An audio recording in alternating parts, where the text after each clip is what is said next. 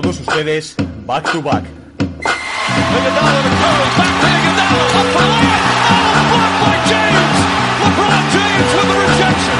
Anthony. Anthony for three.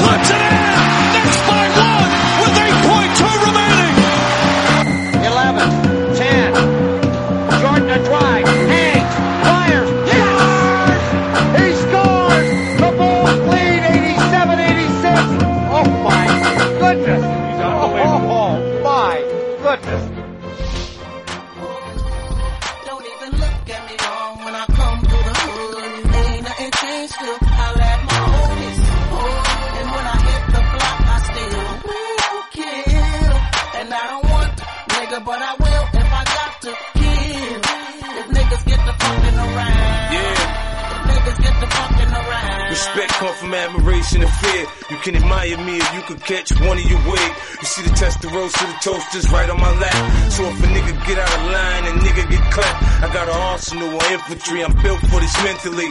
That's why I'm the general. I do what they pretend to do. Front on me now, nigga, I'll be the end of you. Forget your enemies and think of what your friends will do. I drop a bag off, they let a mag off. The heckling cock should tear half of your ass off. I'm not for the games, I'm not for all the playing. The hollow tips ring when I unleash the pain. Get the message from the lines or get the message from the nine. Paint a picture with words, you can see when I shine. Put my back on the wall, nigga, watch me go for mine. I let 21 shots off at the same time. Yeah!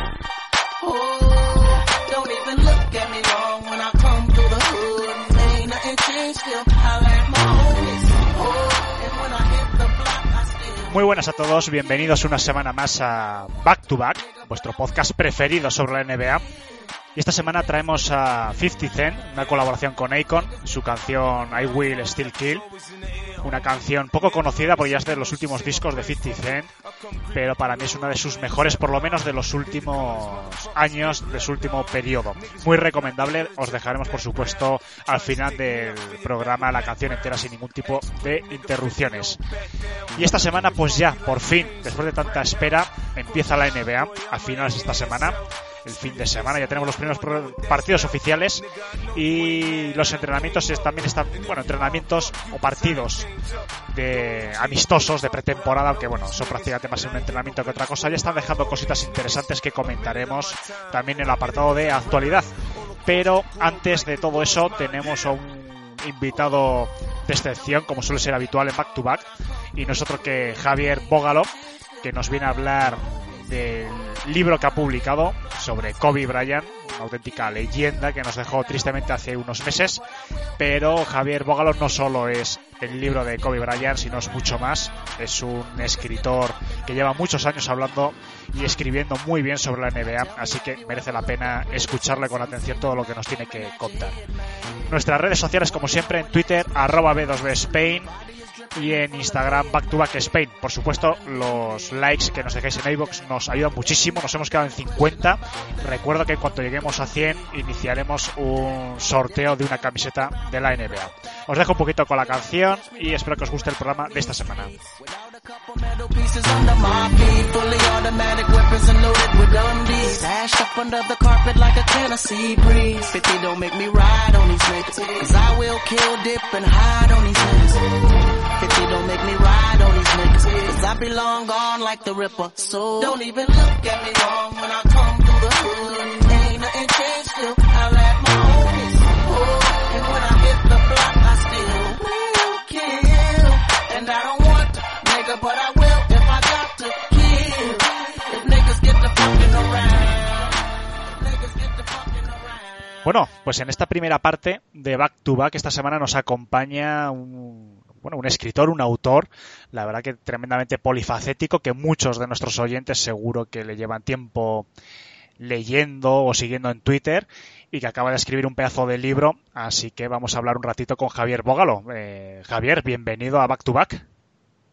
Muy buenas, ¿qué tal? Pues muchas gracias por traerme al programa.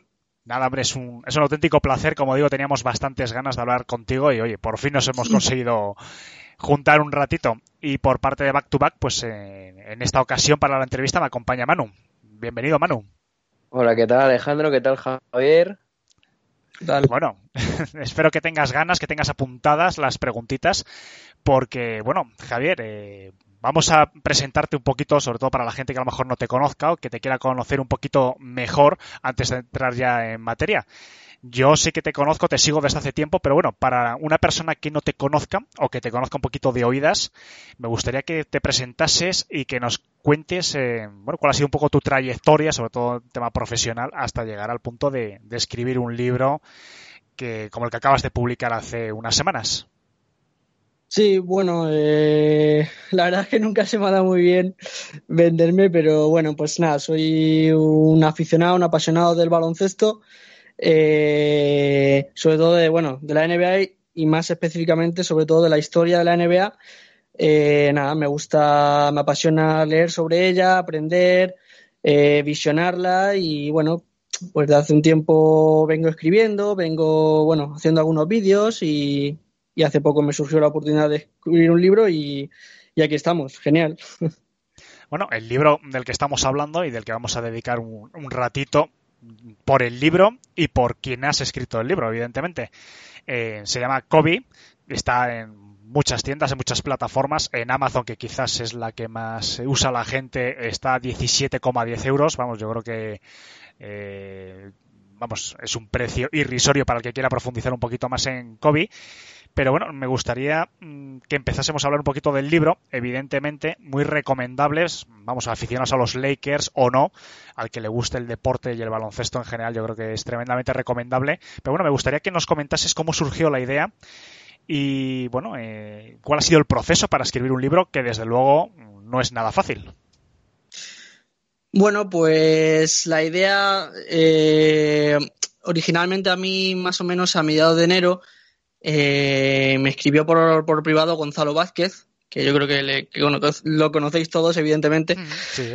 Eh, y bueno, me, me propuso la, la, la idea de, de, ponerme en contacto con, con, su editorial para que escribiera un libro. Entonces, en principio, bueno, hablamos sobre, sobre eh, me, puso, me, propusieron un tema eh, que en principio iba a ser uno completamente distinto, pero eh, unas tres semanas más tarde, cuando ya me reúno en persona con la editorial, eh, me dicen que bueno, que ese tema se va a escribir tarde o temprano, más adelante, si, si yo quiero hacerlo, si las cosas van bien, pero que antes de eso me gustaría proponerme otra cosa. Y entonces es cuando me, me propone el tema de, de hacer una biografía en castellano sobre Kobe Bryant y bueno, aunque al principio me quedo, como ya he dicho otras veces, me quedo un poco en shock porque bueno, es mucha responsabilidad y no sé si me veía preparado. Pero bueno, me, me, di unos días para pensármelo y al final me lancé porque al final es que ah, yo creo que, que era una oportunidad que no, no, se podía dejar escapar. Bueno, antes de, de dar paso a mi compañero, a Manu, eh, ¿cómo, ¿cómo se ha enfocado el escribir un libro de, una, de, una, de un jugador tan importante que, que, bueno, que no solo como deportista de la NBA de baloncesto, sino que evidentemente todo el mundo le conoce. ¿Quién no tiene una camiseta de Kobe Bryant, independiente de ser de los Lakers?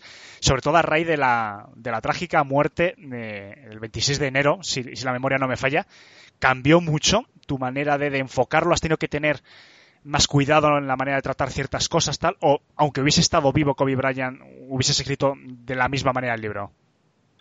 Hombre, yo creo que al final el, el, personaje y su trayectoria es el que es, más allá del de, trágico accidente o no, el personaje es el que es. Yo, yo creo que lo hubiese escrito igual y hubiese tenido el mismo rigor o cuidado eh, de una manera u otra.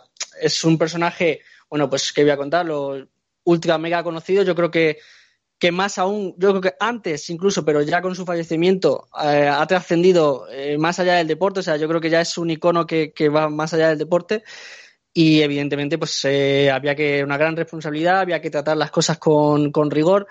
La documentación, como ya he dicho eh, en otras entrevistas, la documentación era increíble, o sea, había un montón de, de información, multitud de información y había que bueno que gestionarlas, saber eh, decidir qué cosas eh, iban a entrar, qué cosas no van a entrar, intentar sobre todo es un reto que yo también me puse a pesar de que de Kobe prácticamente se conoce todo, pero intentar vamos a ver si puedo descubrir algo que, que la mayoría de las personas no conocieran. Entonces, bueno, pues esos pequeños retos y bueno, por lo que digo siempre, hacerlo con rigor y con pasión, una mezcla de las dos cosas.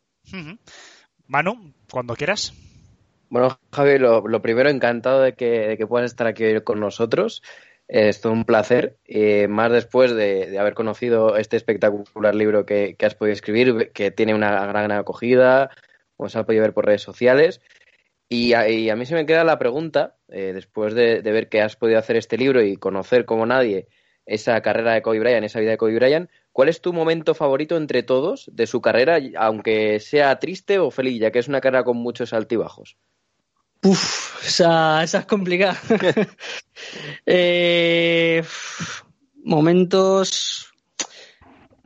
A ver, yo creo que, bueno, él incluso lo ha dicho en entrevistas. Yo creo que su momento cumbre es cuando le gana a los Boston Celtics en la finales 2010, en el séptimo partido, por todo lo que significa esa victoria, no solo para él, sino a nivel histórico, porque la franquicia tenía un complejo histórico muy grande con Boston y, lo comento en el libro, complejos que arrastraba, yo qué sé, su mentor, su primer mentor, Jerry West, una persona que, tenía a los Boston Celtics como, como un trauma. Entonces, aunque es verdad que los Lakers ya habían ganado los Celtics unas finales eh, en dos ocasiones, pero el balance era eh, muy a favor de Boston y además Kobe en el primer, la primera vez que se había enfrentado a ellos había perdido y, y en un sexto partido muy, muy contundente, muy doloroso. Entonces yo creo que ese reto de superar a ese equipo tan competitivo y tan duro mentalmente, lograr hacerlo en un séptimo partido y bueno, que el equipo encontrara esa, esa dureza mental para lograr conseguirlo, yo creo que ese para mí es el momento, yo diría, cumbre en su carrera y, y él mismo lo, ha dicho, así que yo me quedaría con ese. Además, ve- vengando lo que es el, el anillo que perdieron contra esos Boston Celtics, Claro. que era el, el primer- la primera final de Kobe sin sack, que siempre se decía tal, pues eso sí que parece siempre mucho más especial todo lo que ha hecho en documentales y tal. Siguiendo con Kobe, me gustaría preguntarte, ahora con- sobre la NBA actual, ¿qué jugador se te parece más a Kobe a la hora de jugar y cuál se te parece más a la hora de, de ética de trabajo? Que ya sabemos todos que, que es una cosa muy especial también de, de Kobe Bryant. Eh, a nivel de, de estilo de juego, aunque es verdad que, a ver, eh, no hay uno exactamente igual, Mm. pero um, veo cosas evidentes de él en Kawhi Leonard, en, en el dominio de la media distancia, en cómo se fabrica un tiro en la media distancia. También, aunque Kawhi lo hace menos de lo que lo hacía Kobe o de lo que lo hacía Jordan, pero evidentemente también va muy bien al poste. Hay cosas eh, de él en Jason Tatum, evidentemente. Eh, no sé, esa manera de fintar, esa, esa carga técnica que, tienen como anotadores, que yo creo que es, es muy atractiva. Eh, o sea que a nivel de estilo yo citaría a esos dos jugadores. En términos de mentales, ética de trabajo, bueno, mentalmente yo creo que el... Por ejemplo, en Westbrook eh, veo, veo muchas cosas de Kobe, sobre todo del primer Kobe. No tanto del segundo Kobe, pero sí del primero en el sentido de esa agresividad para comerse el aro, esa intensidad en cada posesión, eh, ese en ocasiones también, eh, bueno, individualismo que a veces le puede, le puede pesar en contra, pero sobre todo esa agresividad, esa mentalidad la veo, la veo en Westbrook. Y ética de trabajo, pues eh, hay mucho. Ante Tocompo, por ejemplo, es un tío que trabaja mucho y que lo ha hecho hasta con el propio Kobe. No sé, incluso Tatum y Kawhi podían citarse perfectamente. O sea que yo creo que, que citaría a esos jugadores. Hay un debate eterno entre todos los aficionados de la NBA, ¿no? De quién es el mejor jugador, bueno, de la historia. O mm, a mí me gusta más acotarlo, ¿no? Un poco al baloncesto moderno, quizás desde los 80 hasta la actualidad. Y siempre ese debate parece que se reduce entre Michael Jordan y, y LeBron James. Pero a mí me parece que es un poco, no sé, ningunear a Kobe Bryant, porque por lo menos en cuanto a palmarés colectivo, sin entrar mucho detalle también en los individuales, pero en palmarés colectivo Kobe Bryant supera en dos títulos a LeBron James. ¿Por qué crees que se le aparta de esa forma tan automática a Kobe Bryant siempre de, ese debate del mejor jugador? O por lo menos se le, no, sé, no se le incluye pues Michael Jordan, LeBron, Kobe. Se le aparta directamente a Kobe y siempre se queda LeBron James contra Michael Jordan. ¿Crees que, no sé, que se, se es justo mm, al 100% con Kobe Bryant y con su carrera? A ver, yo creo que el, el tema de los debates eh, históricos es que eh, siempre he pensado que, bueno, no se plantean de la manera más rigurosa que a mí me gustaría, sobre todo porque, bueno, por redes sociales, pues muchas veces, y lo he dicho en otras ocasiones, eh, se intentan dilucidar cosas que me parecen que son muy complejas y que tienen muchos matices, se intentan dilucidar en, en 280 caracteres y, y, eso no se, y eso no puede ser. O sea, estas cosas llevan un desarrollo, llevan un pozo. Yo, si te soy sincero, eh, y cuando me lo han preguntado, eh, incluso antes de escribir el libro o antes de que falleciera, yo no considero que Kobe sea uno de los cinco mejores jugadores de la historia. Pero sí considero que por lo menos entre los diez debe estar no sé, es verdad que, que, a pesar de todo, como, nos, como ya digo, como a veces al debatir estas cosas se ignora por completo los matices, puede ser que en algunos aspectos su carrera eh, no se juzgue de la manera que se debería juzgar. Y te pongo un ejemplo.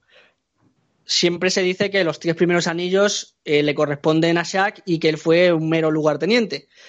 Bueno, eso no es del todo así. O sea, tiene matices. Por ejemplo, el, el, impacto y el rendimiento que tiene Kobe en el anillo del 2001, en el segundo, los playoffs, es un impacto que para mí está casi a la altura de Shaq. O sea, es una situación de 1A, 1B. Y el propio Shaquille O'Neal durante los playoffs lo llega a decir. Después de un partido contra San Antonio, llega a decir a los medios que para él Kobe es el mejor jugador del mundo en este momento. Entonces yo creo que estas cosas tienen matices. Es verdad que el primer anillo para mí sí que es eh, el impacto de Shaq, sí que está un nivel por, el, por delante de Kobe, pero en el segundo ya lo veo yo más, más igualado. Entonces, es lo que te digo, estas cosas eh, muchas veces se intentan sentenciar a golpe de tuit o con comentarios muy que simplifican demasiado el debate y tienen muchos matices. Uh -huh. Esa es mi opinión, por lo menos. Sí, sí, sí, sí, por supuesto.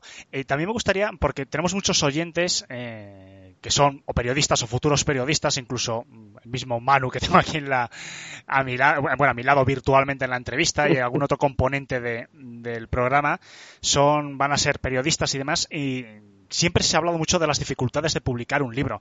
¿Nos podrías hablar un poquito en primera persona, de, aparte, bueno, de, de, lo que te haya facilitado, ¿no? Pues el contacto con Gonzalo Vázquez, ¿no? Que también estuvo hace unos meses aquí con nosotros hablando un ratito y tal, pero ¿es fácil eh, llegar a publicar un libro?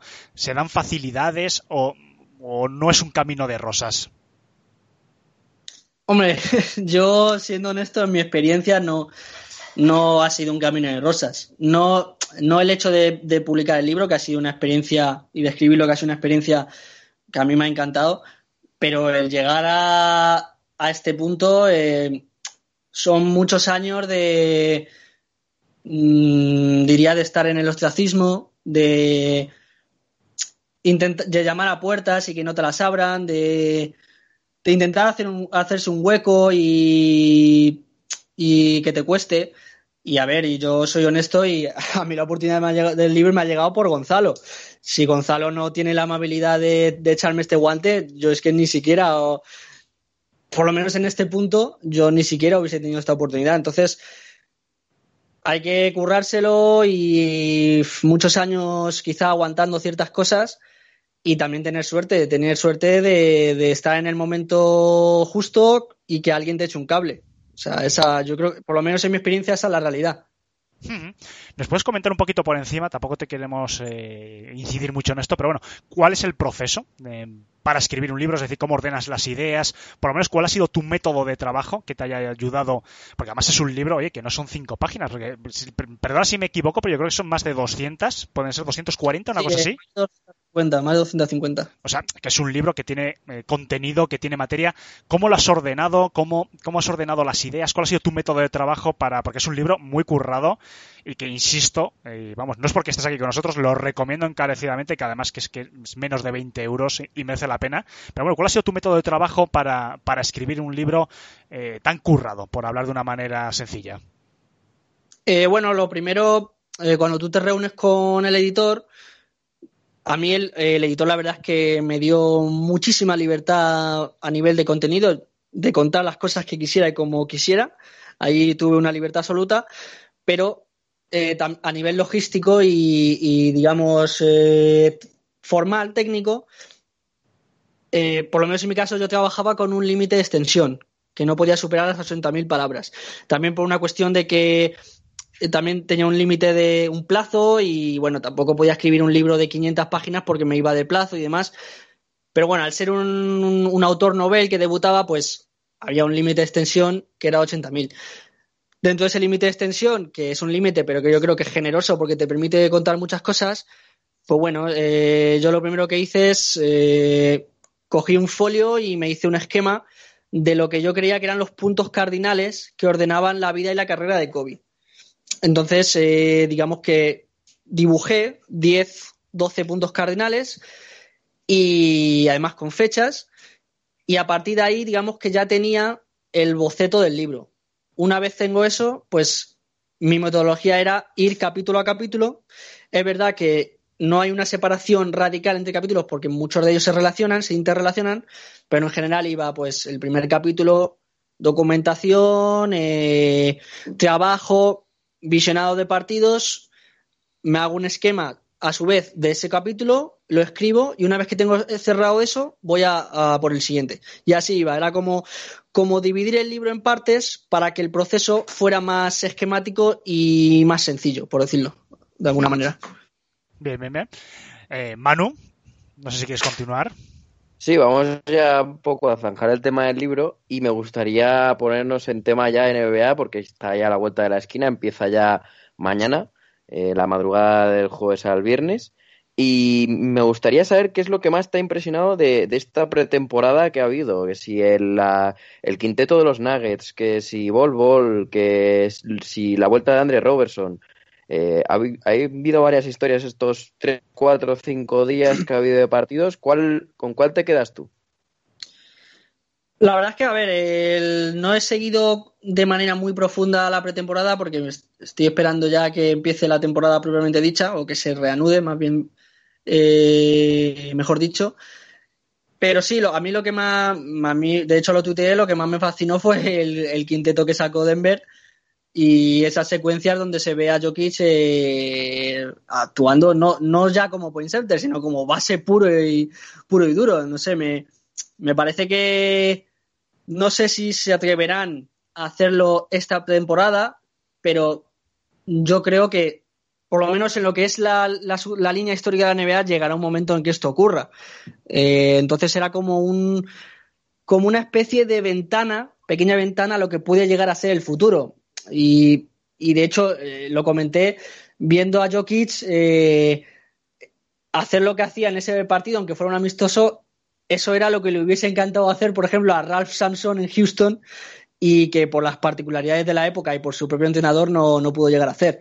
Entonces, pues eso es lo que más me ha fascinado.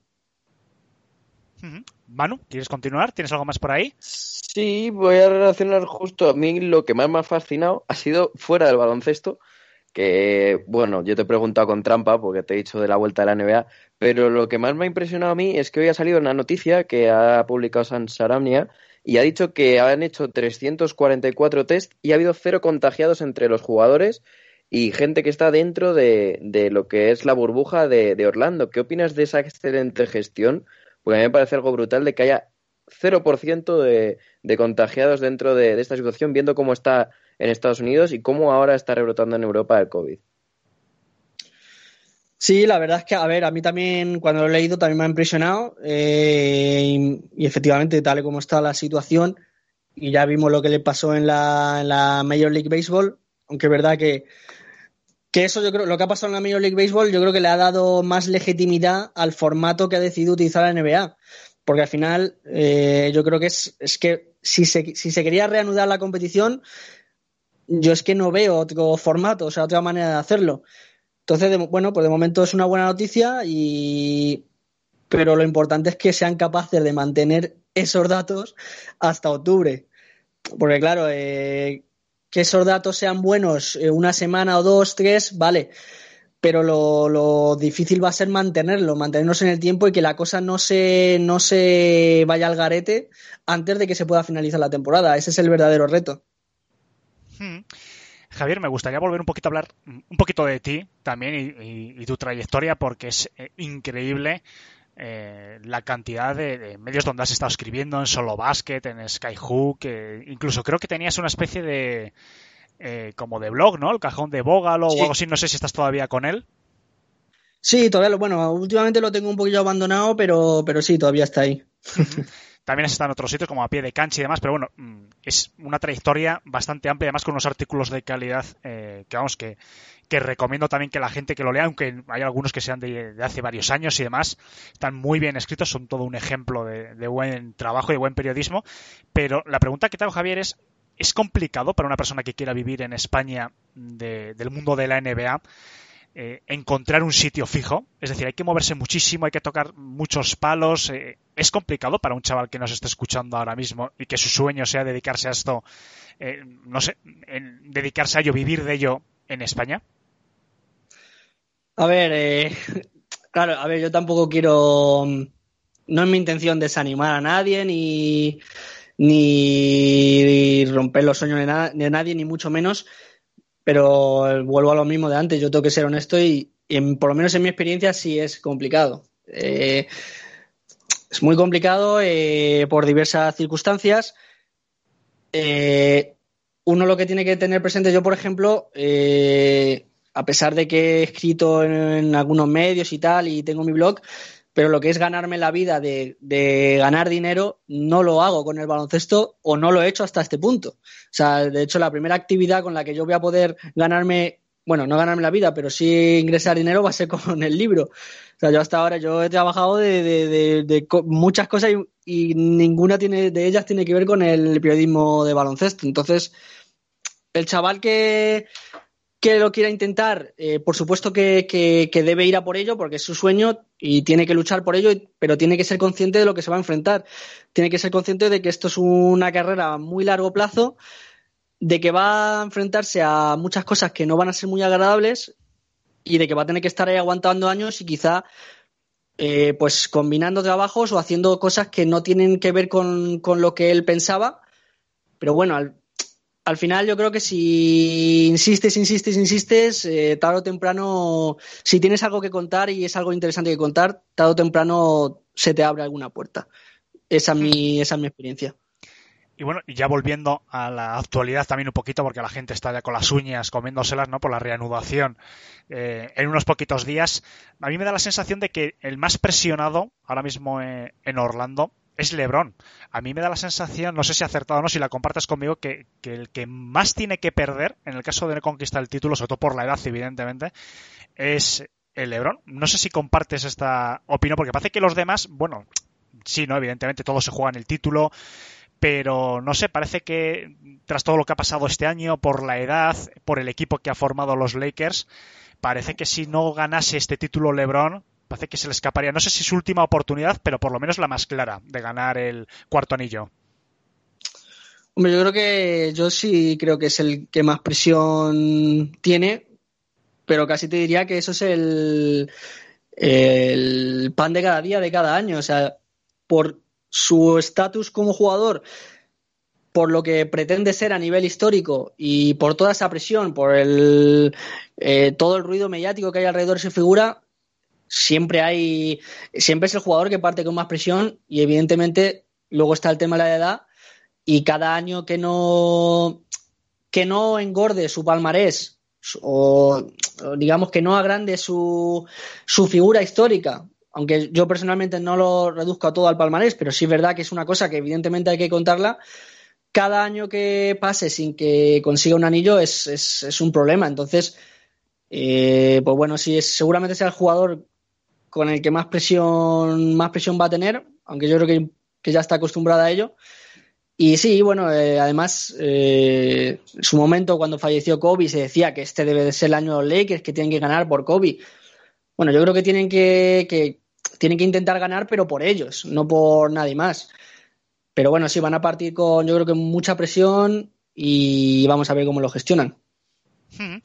Y vamos a cambiar un poco de en cuanto a equipos, porque siempre se hablan de equipos favoritos y demás. Vamos a hablar de los ocho equipos que se han quedado, y ya para ir terminando un poquito, para no entretenerte mucho, pero me gusta a veces hablar de esos equipos de los que nadie habla, de los que nadie se fija.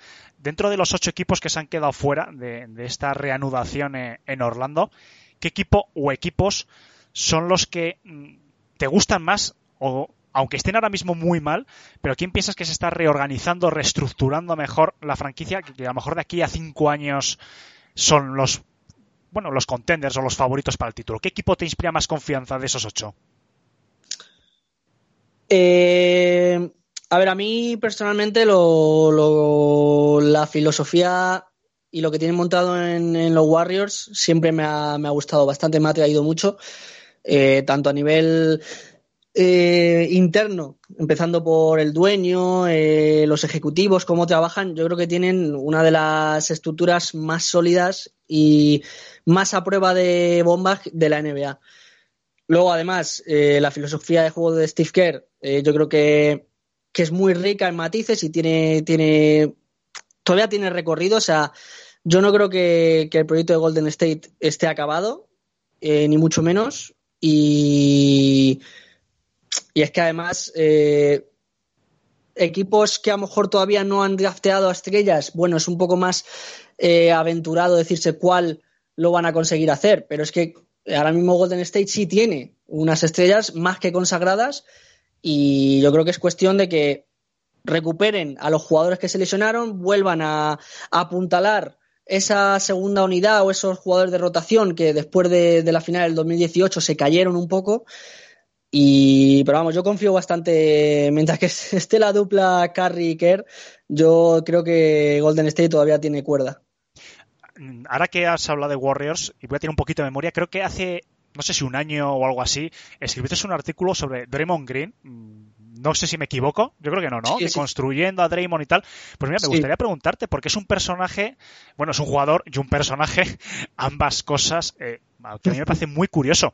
Para ti, ¿cuál ha sido el papel real que ha tenido Draymond Green en, estos Warriors? Sobre todo, además, este año que ha sido bastante criticado. Eh, parece que, no sé, que la mm. evolución en los últimos meses antes del tema del coronavirus, bueno, no sé, me generó dudas. ¿Cuál crees que ha sido el papel en general y cuál crees que es el futuro de Draymond Green? ¿En los Warriors o fuera de ellos? Bueno, el papel en los, digamos, global, eh, para mí ha sido el líder emocional del equipo eh, sí, el, como pudiera serlo Garnett en Boston, o sea, el, líder emocional, el, termómetro em, psicológico del equipo, que eso ya es mucho, y en términos de impacto en juego, pues eh, su ancla defensiva y en muchas ocasiones su, su dinamo en ataque, el tipo que, que, incluso subía el balón, le imprimía un ritmo extra al juego, ya lo vimos en los playoffs del año pasado, eh, que hacía jugar al equipo cuando el equipo parecía más, eh, digamos, apático, pues él le imprimía un, una marcha extra. Y bueno, es verdad que este año, eh, pues han surgido todos esos problemas.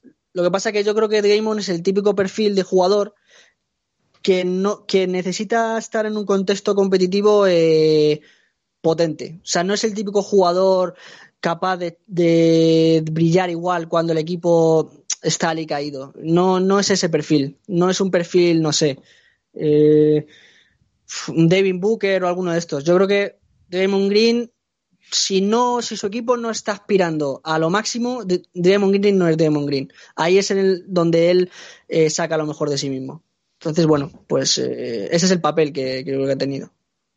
Y respecto a su presente o futuro, ¿crees que va a seguir teniendo sitio en nuestros Warriors o puede ser moneda de cambio para, bueno, todos estos rumores, ¿no? Que hablan de que los Warriors buscan una tercera estrella. No sé, ¿le ves como moneda de cambio? Yo, sinceramente, no lo veo. Eh, lo que pasa que es que la NBA, sobre todo en los últimos años, se ha vuelto tan imprevisible que tan volátil que es imposible asegurar nada. Yo personalmente no lo veo. Es verdad que se ha comentado muchas cosas, su relación con Kerr, etcétera. Pero es que es, es que ahora mismo el, ya lo ya digo, en la defensa, en los últimos años, de 2015 hasta, hasta 2019, la defensa eh, se ha construido en base a lo que puede hacer él. Y mucho de lo que pasa en ataque, sobre todo a la contra, a imprimir ritmo, se ha construido en torno a él. Entonces, si se deshacen de un jugador que es tan vital para el sistema, es un problema y, no es tan fácil en, eh, reemplazar a Damon Green. Entonces, yo sinceramente no lo veo, pero eh, con estas cosas y con la NBA imposible asegurar nada. Y antes de despedirnos, Javier, eh, bueno, me gustaría que te mojas. ¿Cuál es tu gran candidato, el tuyo, eh? no el que la gente piense más? ¿Quién crees que puede ganar el título este año? Sé que es la típica pregunta, pero bueno, después si fallas da igual, porque nadie se va a acordar y si aciertas, pues mira, decir, oye, estuve en back-to-back y acerté. ¿Quién te da la sensación a ti que se puede llevar al final el Arirón en esta temporada tan atípica? Pues para que no me. Yo voy a, voy a ser eh, consecuente y voy a decir lo mismo que dije en Planeta NBA. Yo creo que una temporada la más imprevisible de la historia, pero voy a tirar para lo seguro y para casa y voy a decir Lakers. Bueno, ha sido muy conservador. Tenías que haber dicho otra cosa y así, mira, abarcabas más equipos, hombre, que con nuestro amigo Tony. bueno, Javier, eh, no te queremos liar mucho más. Te deseamos toda la suerte del mundo con eh, el libro que seguro que vamos que espero, vamos que esté yendo bien y por supuesto aquí tienes unos fans. En mí personalmente tienes un lector desde hace bastante tiempo y espero que sea la primera de muchas veces que, hablemos. Bueno, pues muchas gracias por haberme traído al programa y, por vuestro apoyo, así que nada, un placer, un abrazo.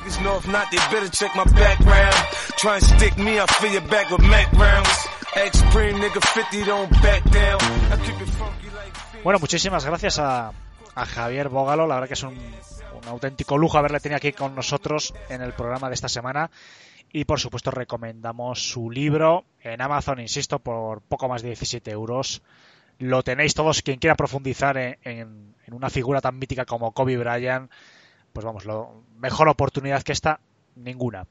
Bueno, ya nuestro compañero Manu se nos une Sergio. Sergio, bienvenido una semana más. Hola a todos a vosotros y al público fiel. bueno, y la próxima semana, Sergio, que se va a hacer cargo del programa porque aquí un servidor se va a marchar una semanita de vacaciones, así que Sergio, pórtate bien y ya sabes, mantén la línea de seriedad, formalismo y educación que tengo yo. No me subas esto a ver qué haces. Di, la verdad, Alejandro, que sin, sin los Pistons ni nada, pues el reinicio de la NBA me toca a mí porque estoy más cualificado que tú. bueno, pues también puede ser, seguramente, pero bueno, no te voy a decir que no, pero no. No están los Pistons, pero bueno, siguen dando de qué hablar. Después hablaremos un poquito de alguna noticia que hay por ahí. Pero como bien has dicho, la reanudación está aquí a la vuelta de la esquina y la que tenemos muchísimas ganas. Pero antes de hablar de la reanudación, vamos a hablar también un poquito de nosotros, porque como he comentado en la introducción y la semana pasada, eh, nos gusta hacer sorteos de vez en cuando y nos gustaría, eh, ya que está empezando de nuevo la temporada, pues sortear otra camisetita, como la que sorteamos hace unos meses de Kawhi Leonard, pues bueno, otra camiseta que todavía la tendríamos que elegir. Lo que pasa que esta vez, bueno, no pedimos nada a cambio, evidentemente somos así de generosos, nos sobra el dinero a todos los integrantes de este podcast, pero sí que nos gusta, pues, o nos gustaría esta vez poner como objetivo, pues, los 100 likes en iBox. La semana pasada nos hemos quedado en 50.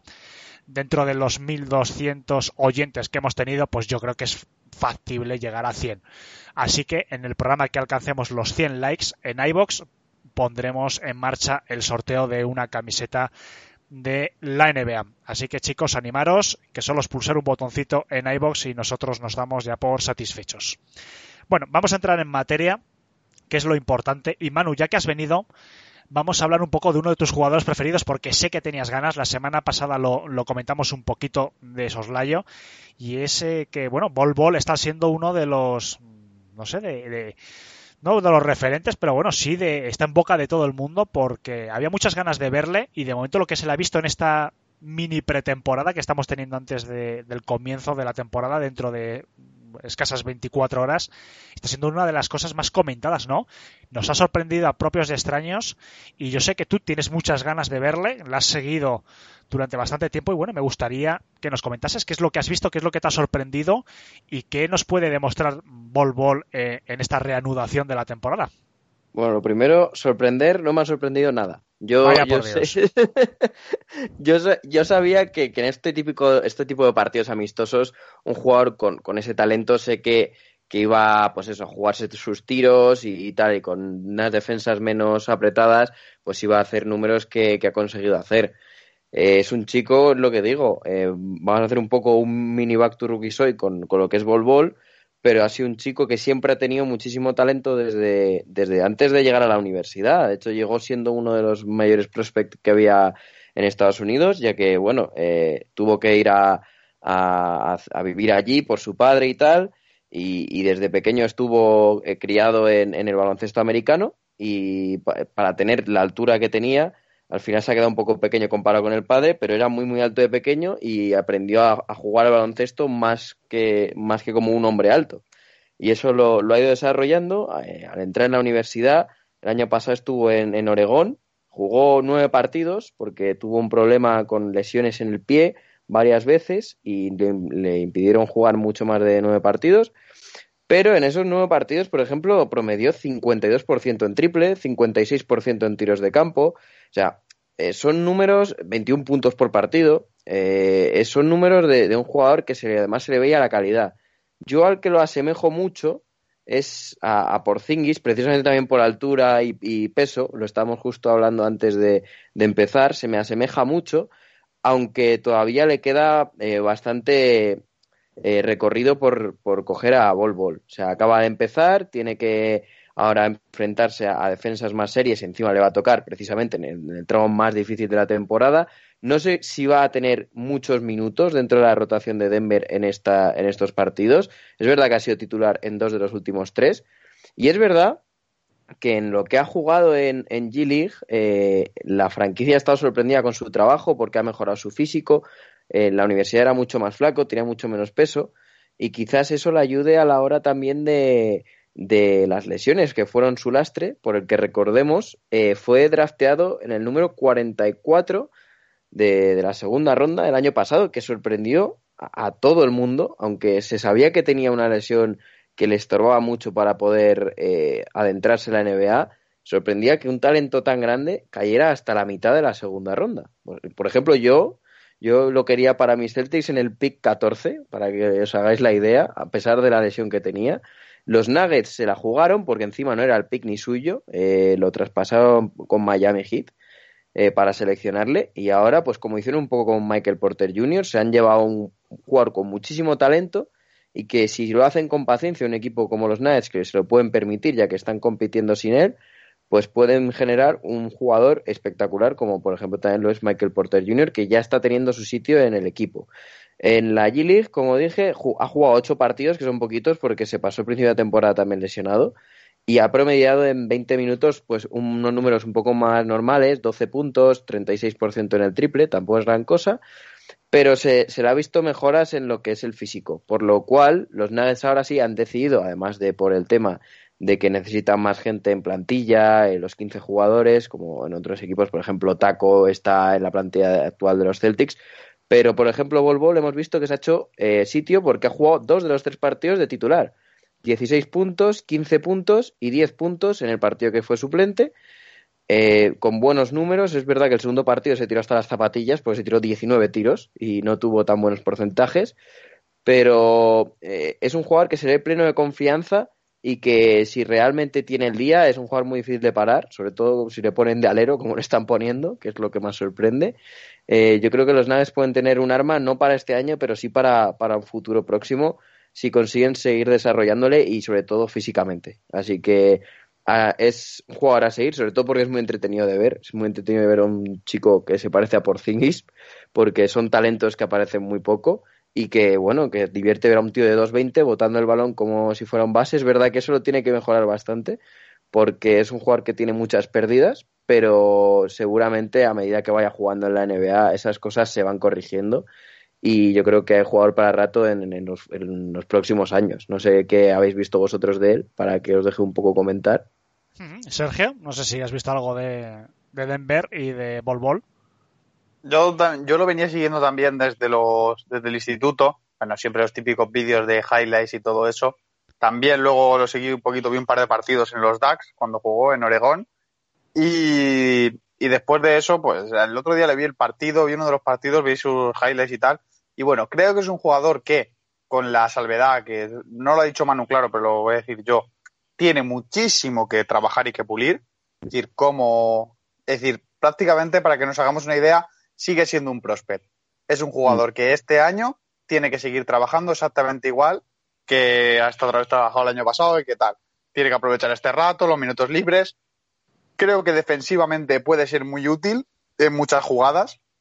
A diferencia de, por ejemplo, Taco Fall, al que también se le puede comparar, si no los has visto mucho a ninguno de los dos, por, sobre todo por tamaño, es mucho más ágil en las alas y puede cubrir aleros y tal. El otro día, bueno, le vimos poner unos tapones que avergonzaban a sus defensas, porque claro, si no, no sé si lo habéis leído, pero yo creo recordar que tenía en torno a 2,38 de envergadura Mm. o una cosa así, una, una envergadura absolutamente monstruosa y creo que defensivamente puede aportar desde ya.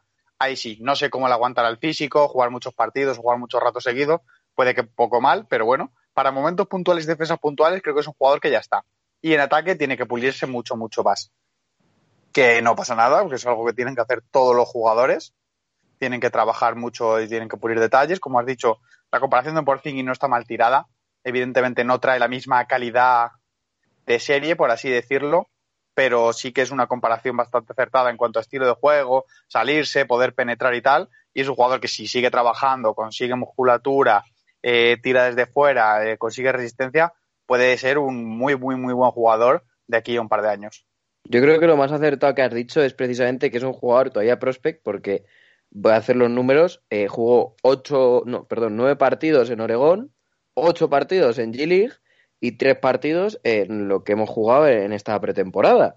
Con lo cual, si hacemos los números, son 20 partidos en dos años. Eh, todavía, o sea, 20 partidos es más o menos lo que hace un jugador universitario en, en su curso, en su primer curso, antes de, de empezar la, la NBA. Es que ni eso. Entonces, todavía es un jugador que ni ha pasado por la universidad, por decirlo así, porque realmente eh, lo único que ha jugado de NBA son tres partidos y de pretemporada. O sea, son partidos todavía poco serios, eh, con gente que también se está formando o gente que, no está dando el 100% de su exigencia, aunque haya jugado compartido minutos en pista con titulares, pero son partidos de pretemporada. El resto es G-League y universidad, por lo cual eh, es lo que dice Sergio, es un jugador todavía en formación. Tiene el talento, desde luego, pero tiene que formarlo porque está verde en muchas cosas todavía, tanto en ataque como en defensa.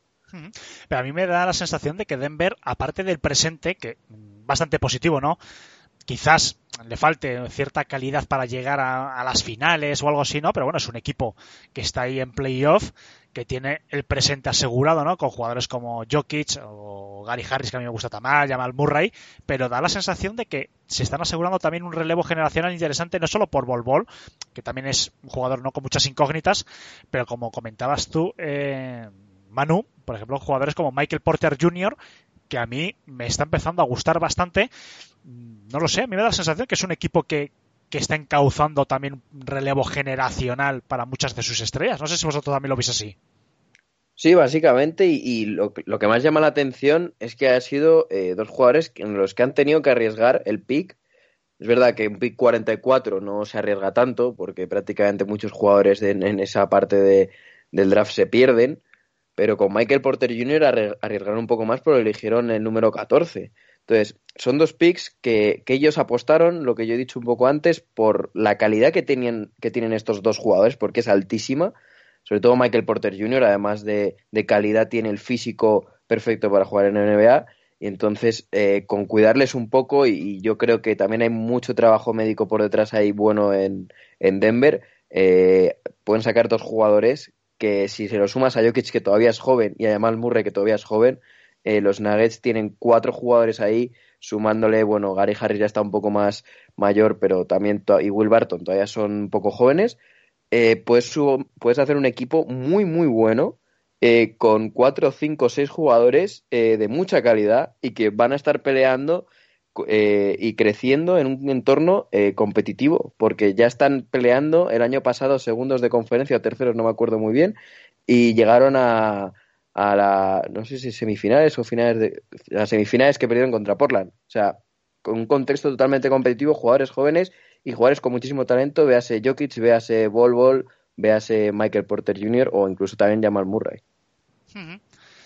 Vamos a pasar al siguiente tema, si os parece, no sé que tengáis algo más que comentar, pero bueno, ya iremos viendo. Yo creo que merece la pena ahora cuando se reanude la temporada, ver si se cuenta de verdad con Bol Bol para, para los partidos ya oficiales, por así decirlo y de qué manera se cuenta y cuál es su, su rendimiento. A ver si la próxima semana eh, empezamos a hablar ya de Volvol de una manera más seria y empieza a confirmar las sensaciones que hemos visto, por lo menos en estos partidos de, de esta mini pretemporada.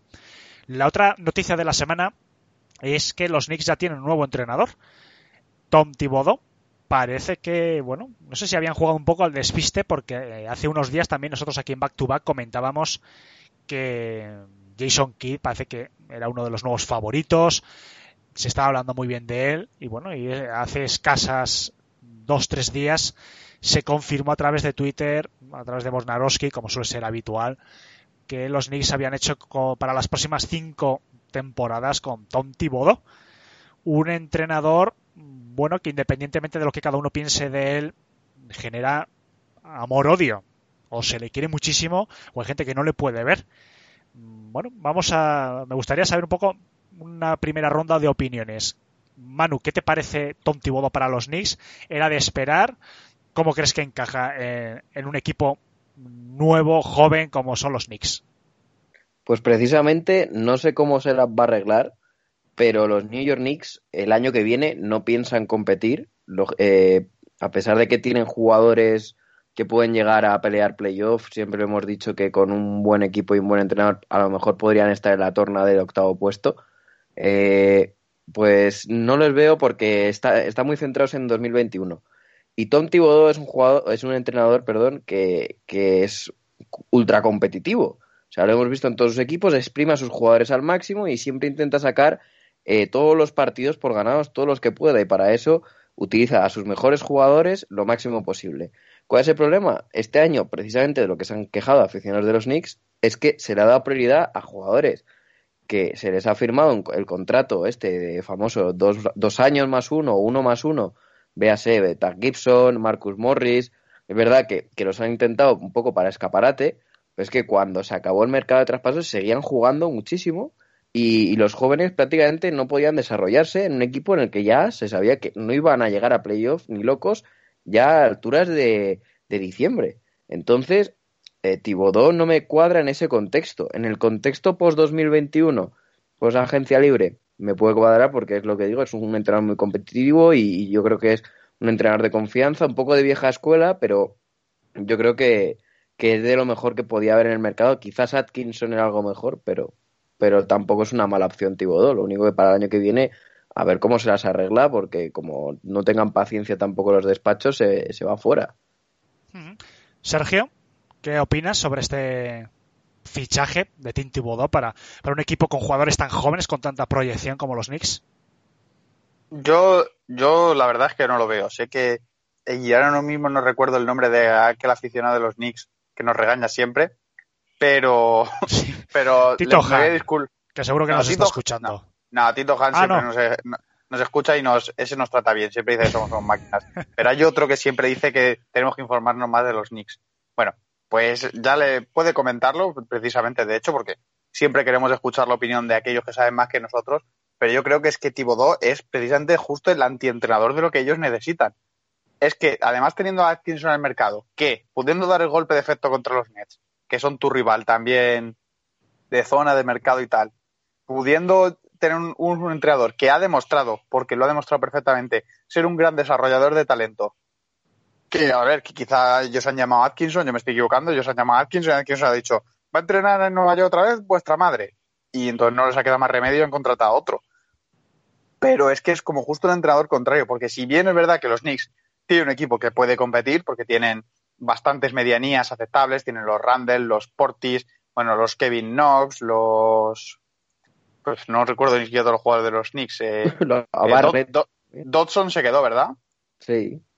Dodson, eh, todos ese tipo de jugadores, Noah Bonle, todos estos jugadores, Noah Bonle se fue. Nueva Bolle ya está, ya está fuera, pero vamos, todo ese Bueno. tipo de jugadores. Entendemos, las media, aquella, esas, lo que son medianías de la liga, que son jugadores que pueden tener contratos de 10, 15 millones y ser competitivos en cualquier equipo. Tiene un equipo para hacer competitivo él, pero sin embargo, allí el nombre que has dicho tú es el más importante, Manu, que es RJ Barrett, que es el que debería cuadrar eh, como pieza fundamental de la franquicia. Número 3 del draft, eh, por, para muchos por talento el número 2, incluso alguna gente decía que era el mejor, el más talento, que era más talentoso que Zion Williamson, discutible, pero bueno, estaba allí en las quejas y el talento ha seguido demostrando. Yo creo que le ha faltado algo de aprendizaje, le ha faltado trabajo y eso es muy importante que lo haga. Y no sé si Thibodeau va a ser esa persona. Si es verdad que él fue, también trabajó con Rose cuando Rose era muy, muy, muy joven y consiguió hacer de él un MVP, a pesar de que luego, bueno, se lesionase y empezó su calvario hasta que ha llegado a la Pacífica Detroit. Eh, pues eh, trabajó mucho con él y trabajó muy bien, pero yo creo que es justo el entrenador, es como no están entendiendo muy bien hacia dónde quieren seguir y siguen otra vez.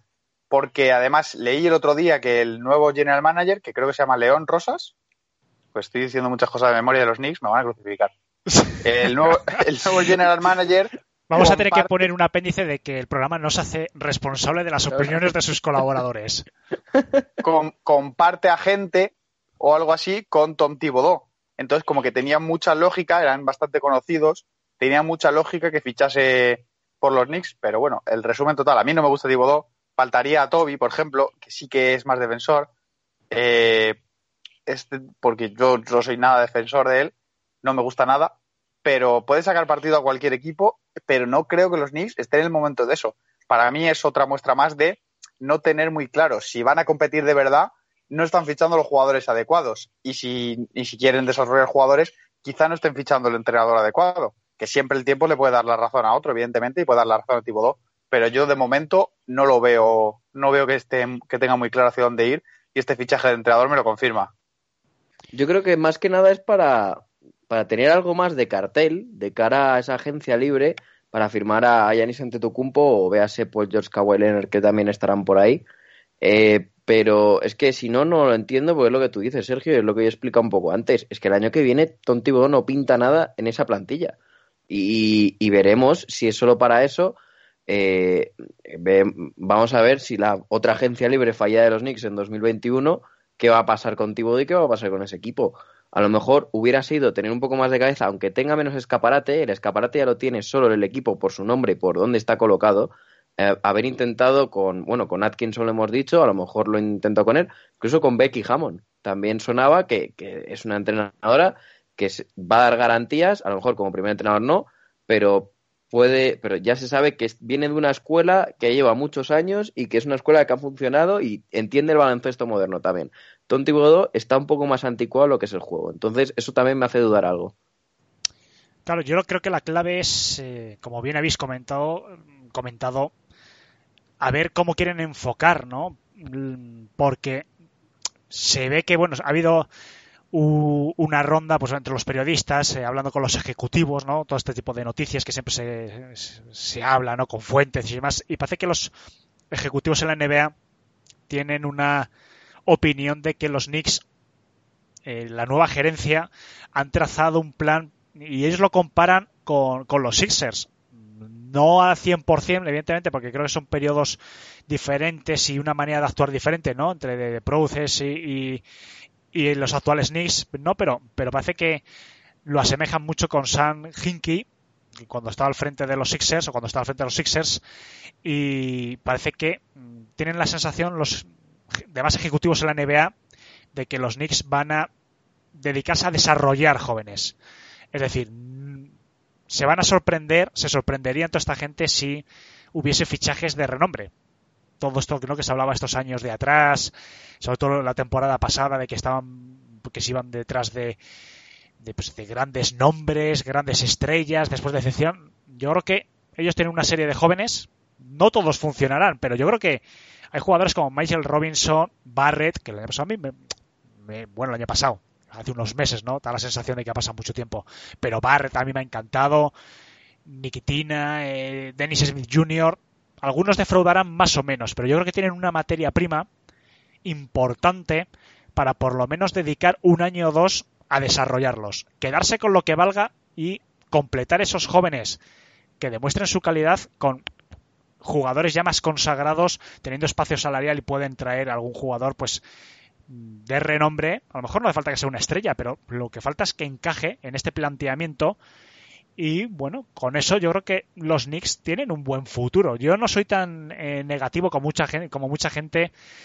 Y además que mm, tampoco me quiero enrollar mucho porque oye, tampoco yo no soy un gran experto en los Knicks, pero siempre es un equipo que he seguido, porque en los 90 eh, era una gran franquicia y siempre había un ojo, ¿no? en ese equipo de Patrick Ewing y demás. Pero yo creo que mucha gente se equivoca cuando eh, habla de no sé, de los Knicks como que tienen que ser un equipo que tienen que traer muchas estrellas porque está en Nueva York. Yo creo que partimos de una base errónea. Nueva York es la principal ciudad de Estados Unidos, es una magnífica ciudad, desde mi punto de vista la conozco muy bien, además Nueva York, eh, pero no es el primer destino para un jugador profesional más de la NBA, por lo menos hoy en día. No tienen los requisitos que buscan los jugadores de la NBA. Por ejemplo, eh, lo que ofrece Los Ángeles o Miami, que son los dos grandes destinos. No tienen casas unifamiliares grandes con vistas al mar o en Miami incluso con el embarcadero, que te sales del salón, del sofá y puedes tener ahí tu barquita. Nueva York es un clima continental muy duro y se tiene que vivir en un piso. Sí puede ser un piso de lujo con vistas a Central Park, pero no deja de ser un piso. Entonces no es la preferencia. Los Knicks yo no creo que tengan mucha más ventaja que otros equipos. Yo creo que Nueva York en este sentido juega con ciudades como por ejemplo como Chicago. Son grandes ciudades pero cuyo clima y cuya manera de vivir no gusta a los jugadores hoy en día como LeBron, que han tenido su objetivo en ir a, Los Ángeles. Yo creo que muchas veces es injusto. Yo creo que los Knicks tienen una materia prima muy buena, lo digo sinceramente, y yo creo que Thibodeau, bueno, quizás Atkinson, como decía Sergio, a mí también era o si yo por lo menos hubiese sido aficionado a los Knicks, hubiese sido mi primera opción, pero también es cierto que por mm, decir algo positivo de Thibodeau, yo creo que bueno, el desarrollo que tuvo de algunos jugadores, ya ahí está Rose eh, en Chicago, fue positivo. Yo no sé si trae esa filosofía y una filosofía seria, quizás nos sorprenda eh, en los Knicks. No sé si tenéis algo más que comentar. No, eso, eh, lo que hemos comentado de la crítica a los Knicks aquí, por lo menos la mía en mi caso, no es el hecho de, de no fichar bien o de que no sea el adecuado Thibodeau o no, no tiene nada que ver con eso. Yo hablo más bien en que yo al menos, evidentemente que no soy general manager de una franquicia NBA, no, veo el plan trazado. Si es como el plan, como has dicho tú, el plan Hinky, que tiene un sentido, a mí no me gustó, creo que gastaron demasiados picks, pero bueno, al final es verdad que han conseguido dos grandísimos jugadores, eso no se puede negar, que además han retenido con contratos y tal, así que pongamos que han tenido mínimo dos grandes éxitos. El resto, bueno, es discutible. Bueno, ya han fichado agencia libre y tal, si es eso, el entrenador que tendrías que llevar es un entrenador más de desarrollo. Y tendrías que, bueno, no intentar competir, sino intentar más bien hacer un equipo competitivo, que parece igual, pero no es lo mismo. Sin embargo, eh, no parece que es. Eh, podría ser el plan, pero no lo acabo de ver claro. No acabo de ver que, estén, que eso sea lo que ellos están haciendo, la verdad. A mí también lo que me falta en esa franquicia es un líder. O sea, más allá, porque no puedes, tu plan no puede ser agencia libre tras agencia libre para conseguir ese líder. Muchos equipos de abajo eh, han sacado los propios líderes. Te habló, por ejemplo, eh, mira, eh, Boston Celtics no tenía ya jugadores y aún así del draft se sacó un jugador carismático. Y, y él propio ha hecho el, el, líder del vestuario ahora mismo. Es lo que necesita un poco Nueva York. Tiene a RJ Barrett, que puede ser líder, es un jugador con carisma, pero tampoco ha demostrado este año ser un jugador que él solo pueda decir partidos. Tampoco tiene un equipo que le acompañe ni un entrenador que le acompañe esta temporada, pero no sé, me falta algo más. Entonces, en este draft veremos eh, en, primero en qué puestos salen los Knicks, porque hay que recordar que cualquiera de los 10 mm, primeros equipos puede ser top 1, véase el año pasado con Pelicans, y a partir de ahí que eligen. A mí, si tienen un, un, pick bajo, me parece un jugador, Cole Anthony, que pega mucho en ese proyecto porque es un jugador con carisma y es de los pocos jugadores con carisma que hay dentro de esta camada. Así que veremos lo que ocurre. Por supuesto, eh, los aficionados de los Knicks, oye, dejarnos vuestra opinión en comentarios de iVoox, a ver lo que os ha parecido, si preferíais otro entrenador y bueno, y, lo comentamos y, por supuesto a ver si podemos traer alguno de estos compañeros para hablar algún día de los Knicks porque es una franquicia de la cual yo tengo ganas de hablar porque insisto, y ya con eso termino el tema, siempre tengo mucha sensación de que se es muy cañero porque se extrapola a que Nueva York es la principal ciudad de Estados Unidos, a que todos los jugadores se tendrían que pegar y matar. Sí que es cierto que los Nets, eh, desde que están en Brooklyn, bueno, han conseguido traer a, dos grandes estrellas, pero también es cierto que era un proyecto más consolidado, era un proyecto que tenía más oportunidades y bueno, sí que es cierto que lo han tenido un poquito más fácil, pero quitando eso, yo creo que no se tendría que juzgar tanto a los Knicks por el hecho de estar en Nueva York, porque yo creo que también tienen dificultades en cuanto a poder atraer a estrellas. Pero yo creo que es una franquicia con futuro y ya veremos si Tom Thibodeau eh, logra desarrollar a estos prometedores jóvenes correctamente, porque en el, yo creo que con que uno o dos salgan como cumplan, mejor dicho, las aspiraciones que se tiene de ellos, yo creo que ya sería suficiente para que los Knicks vayan recuperando poco a poco el lugar que siempre han tenido en la historia, que es de un equipo de, de playoff. Bueno, vamos a pasar a la siguiente noticia de la semana, interesante también porque, bueno, puede ser un jugador que salte al mercado próximamente. Eh, hablamos de Van Adebayo, jugador de Miami Heat, un jugador de los que más han sorprendido en esta temporada. Este año ha estado en, 16,2 puntos, 10,5 rebotes, 5,1 asistencias, 1,2 robos y 1,3 tapones en 34,4 minutos. A mí me parece un salto de calidad increíble. Y bueno, parece que Miami Heat, que está con un ojo mirando, bueno, es como los camaleones, ¿no? Con un ojo está mirando la presente temporada, pero con otro está mirando ya los grandes nombres de la próxima agencia libre, como Antetokounmpo. Parece que no quiere renovar por lo menos todavía, a De Bayo para ver si tiene alguna opción con eh, estos grandes nombres. Sabemos perfectamente que Parry le quiere una tercera estrella para su equipo, entonces, bueno, quizás tendría que dar boleto, entre comillas, a alguno de los jugadores actuales.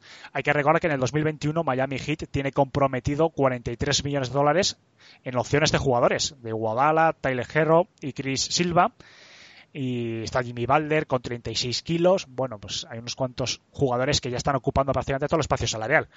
Si los Heat quieren aspirar ante Tocumbo o a Víctor Oladipo, que son yo creo que los dos grandes objetivos que van a tener no solo Miami, sino muchos equipos en el 2021, Adebayo lo tendría complicado para un para una renovación máxima. Pero sí que es cierto que Adebayo ha tenido un salto de calidad de la temporada 18-19 de 8,9 puntos a 16 en rebotes también tres rebotes más por partido, impresionante y sobre todo yo he podido disfrutar o sufrir, mejor dicho, de su juego en unos cuantos partidos y a mí me parece muy, muy apetecible. No sé cómo veis este tema de, de Adebayo. ¿Le dejaríais marchar por intentar traer una, una estrella? ¿Qué equipos creéis que podría estar más interesado en, en Van Adebayo? Yo para empezar, lo que pienso es que no le van a dejar marchar en ningún caso. En, en ningún caso. O sea, para que le dejasen marchar tendrían que firmar dos estrellas, lo cual no se puede, porque como tú bien has dicho, Alejandro, tienen eh, 40 millones de espacio salarial, que eso da para una estrella, un contrato de Yanis Antetokounmpo de unos 40 y algo millones, porque va a ser 230 millones en cuatro años, no, no, sé cuánto es ahora, ciento, no sé, pero unos 40 millones al año. Entonces tienes el espacio para, para llegar, para que llegue Yanis. El plan es que tú luego a Bama de Bayo, en esa agencia libre, le tratas como agente libre restringido.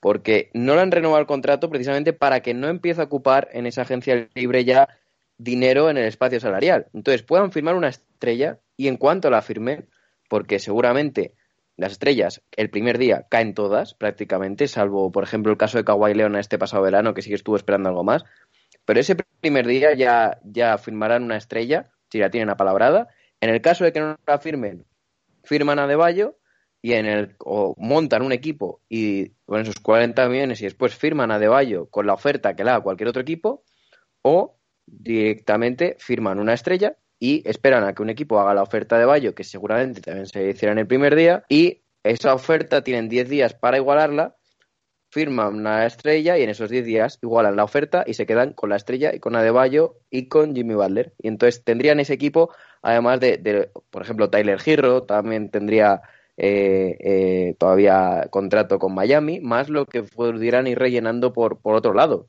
Con lo cual, a mí Pat Riley no, me parece que nunca ha tenido un pelo de tonto, lo ha demostrado toda la vida y así le ha ido a Miami Heat, que ha conseguido siempre tener muy buenos equipos a base de agencia libre y de, y de saber moverse eh, con los contratos de los jugadores. Sergio. Creo que Mano ha descrito bastante bien la situación. Creo que es más bien una jugada. Bama de Bayo ha jugado muy, muy, muy bien este año. Ha sido una de las grandes sorpresas de Miami. Y no creo, vamos, no debería entrar en sus planes a corto plazo, eh, traspasarlo o, o yo que sé, o, o incluso librarse del por nada.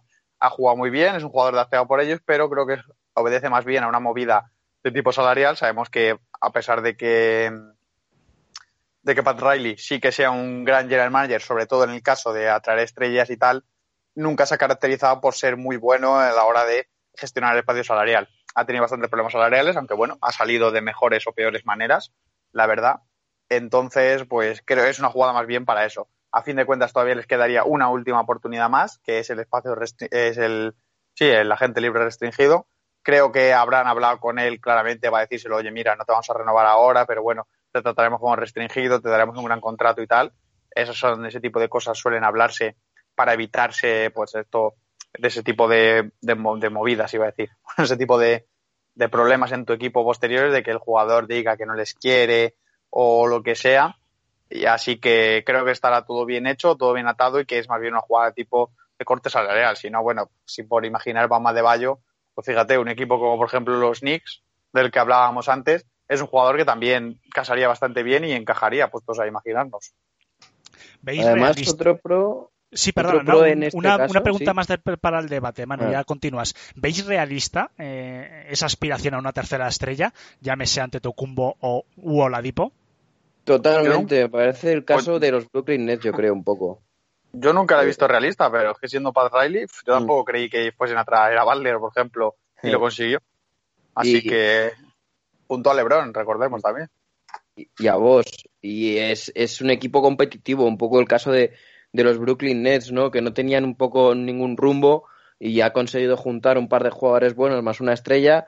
Y en ese caso fue D'Angelo Russell, en este caso es Jimmy Butler, y el equipo ha dado una sensación de, de aspirante a, a las finales de, conferencia. Con lo cual, si sigues eh, dando esta imagen y, tienes un buen mercado y un general manager que siempre ha sabido negociar, yo creo que es un claro aspirante para mi favorito para llevarse ante Tocumpo si no sigue bien en Milwaukee. Y luego otro pro de lo de Valle de no renovar ahora, recordemos que todavía queda un año hasta que renueve. Puede haber sido un jugador de una temporada, que no lo creo porque siempre ha tenido mucho talento, pero sí puede sufrir una lesión grave y a lo mejor eh, le hubieras dado el dinero antes de, de ello. Es mucho lo que se le ha criticado a veces a, Danny Ainge por, por dar contratos antes de, de esperar a la agencia libre y esperar que, que ya le hiciera al equipo la oferta restringida e igualarla. En el caso, por ejemplo, este año de, de Jalen Brown, que le dio la oferta a mitad en el espacio de renovación y, y directamente, eh, pues mira, salió bien, pero podría este año haberse lesionado o no haber conseguido el rendimiento esperado para un contrato como el que se espera antes de, de firmarle en esta situación. Bueno, continuamos un poquito con los repasos de la actualidad y vamos a hablar también un poco, ya son noticias más breves, de Kyrie Irving, que vuelve a hacer un movimiento para limpiar su imagen. Kyrie Irving, que es el jugador preferido, el intelectual preferido de Sergio, y va a donar 1,5 millones a las jugadoras de la WNBA, NBA, pues de la Liga Femenina de la NBA, que no puedan retomar la temporada. Bueno, es un movimiento, bueno, es interesante. Nadie duda, evidentemente, ¿no? De, de que haya una, una motivación sana detrás de ello. Pero bueno, yo creo que sigue en el Kyrie Irving también intentando, no sé, hacer una limpieza de imagen. Hay que recordar, por supuesto, oye, que todo hay que decirlo, que las jugadores, las jugadoras de la liga femenina, la verdad que eh, tienen unos salarios comparados con los hombres de la NBA ridículos. Eh, Casi son 200 mil dólares las estrellas lo que ganan. Imaginaos, ¿no? En comparación con las millonadas de cualquier jugador, no solo de las estrellas, sino de cualquier jugador, casi el sueldo mínimo es uno y pico de, de los veteranos, un mínimo de veteranos tal, pues bueno, no sé, yo creo que es una limpieza de, de imagen, ¿no? El Kyrie Irving, no sé, estamos viendo el Kyrie Irving quizás más eh, comprometido socialmente. No sé si vosotros opináis lo mismo, lo que pasa que, bueno, parece que ha salido de repente, ¿no? Esta versión de Kyrie Irving. No sé si ha sido premeditado o, o que de repente, no lo sé. Oye, le ha surgido esta necesidad de, de, de lo más adentro de su, de su persona.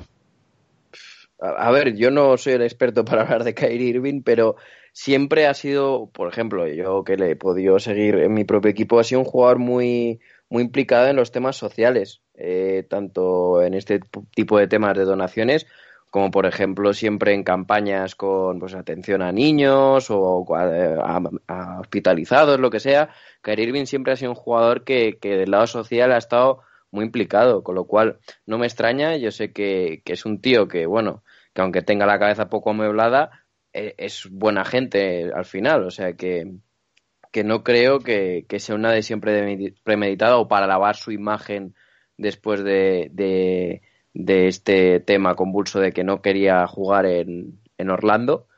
Y no, no, creo que sea por lavar la imagen, sino porque yo creo que, que, es algo natural en él. Siempre ha tenido muy buena campaña y muy buen lado social, así que no, no dudo esta vez de caer Irving. No, de otra cosa sí que dudaría, pero de esto yo creo que no.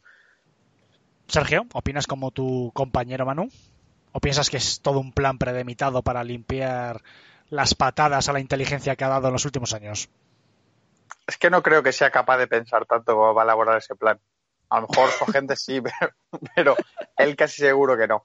Yo, el otro día me gustó el título del último programa, Alejandro, te lo voy a decir ahora, el de antineuronas, antivacunas, antineuronas y anti no sé qué, porque hay unos pocos de antineuronas en, en la NBA, Kyrie es uno de ellos, Michael Porter, que lo hemos pasado muy por encima, vamos a dejarlo estar esta vez, pero también es de esa gente que dices, uy, aquí eh, faltan un par de patatas para el kilo, ¿eh? No, algo no está, algo no está bien amuebladito.